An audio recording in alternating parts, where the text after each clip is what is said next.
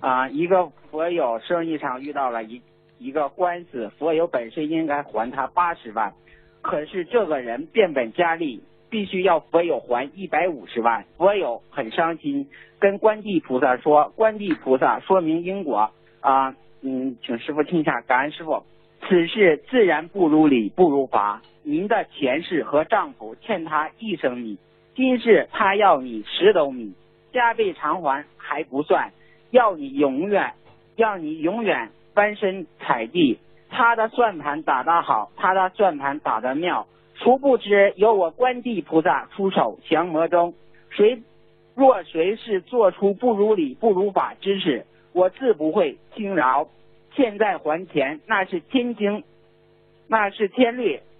如若过分要求，我观地菩萨自会出手。阴阳平衡，债务两清，那属于天地之管辖内。若是用人间这些大律过分要求，他已犯下阴律，冤冤相欠，何时还？您欠我一尺，我欠你一丈。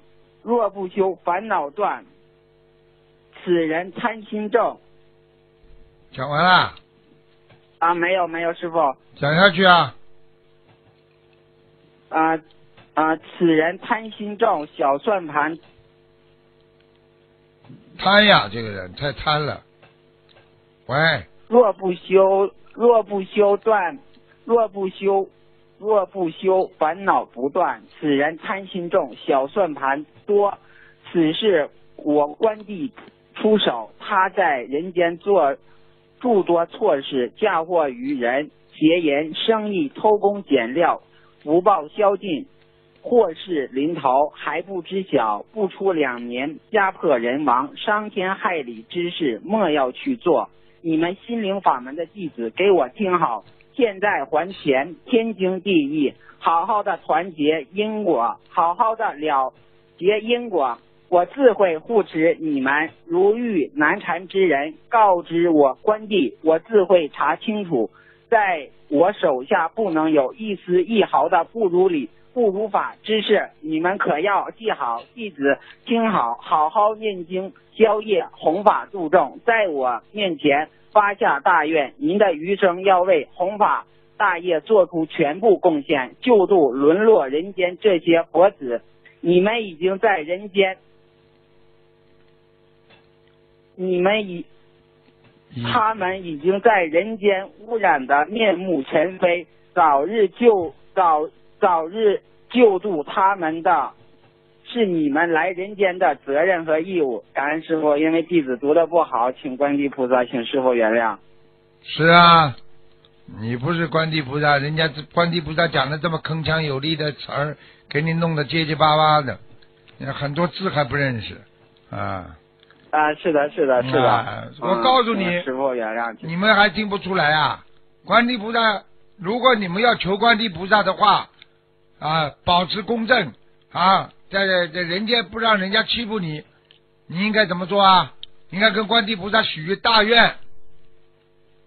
你跟观地菩萨许大愿，如果有人欺负你，你只要一求，马上对方就倒霉。啊，是的，是的。是吧？啊，如果对方不如理不如法，观地菩萨一定会管的。我告诉你，观地菩萨，你看金陵法门的佛台，看看观地菩萨，为什么我们供观地菩萨？啊，是的。降魔除妖，我告诉你，现在很多人，我告诉你，就是不如理不如法才倒霉的。